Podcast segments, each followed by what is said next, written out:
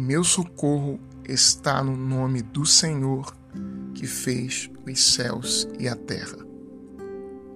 Talvez não haja palavra mais forte no texto paulino de Romanos 8, versículo 18, do que esta. Penso, com efeito, que os sofrimentos do tempo presente não têm proporção com a glória que deverá revelar-se em nós. O que significa isto, senão de que o presente é cheio de contradições, ambiguidades, sofrimentos terríveis. Mas ainda assim o presente está permeado de esperança, de consciência de um futuro certo, glorioso, garantido pela ressurreição dos mortos e pela promessa de Cristo Jesus.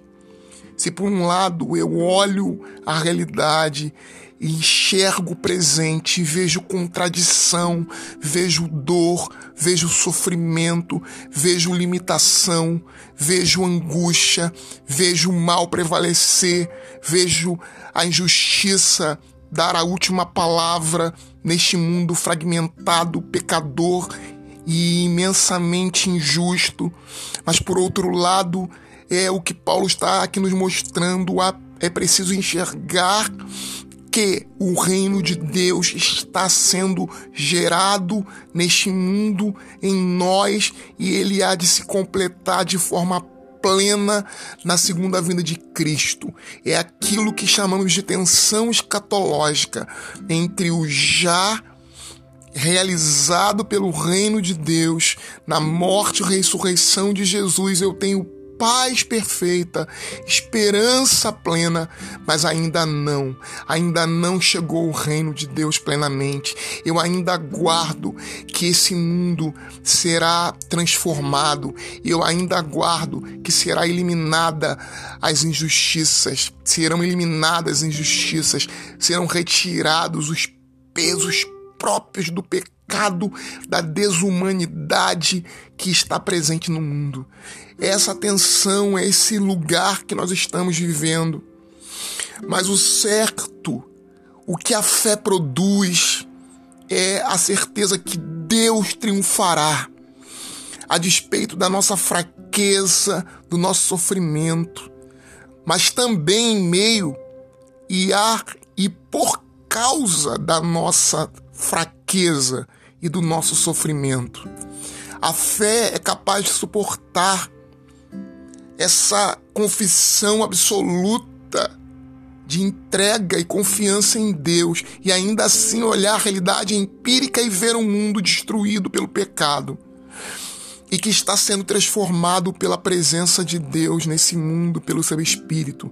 Porque nós carregamos dentro de nós uma certeza: em todas essas coisas somos mais do que vencedores por meio daquele que nos amou.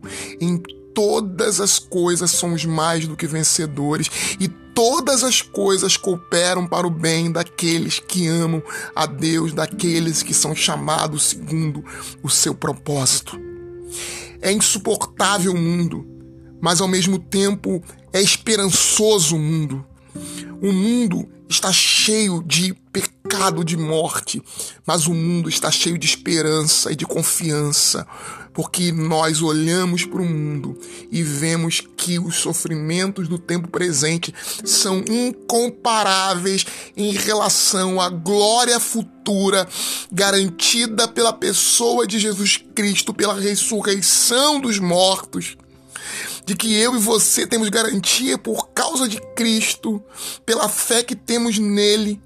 O mundo pode estar agonizando, sofrendo, mas o nosso olhar, ele transcende a realidade desse mundo e nós enxergamos para além dele, e aquilo que enxergamos para além dele vem sobre o presente, sobre nossa realidade agora e nos traz paz e nos traz segurança Deus é o Senhor da história e Ele vai levá-la à sua perfeição.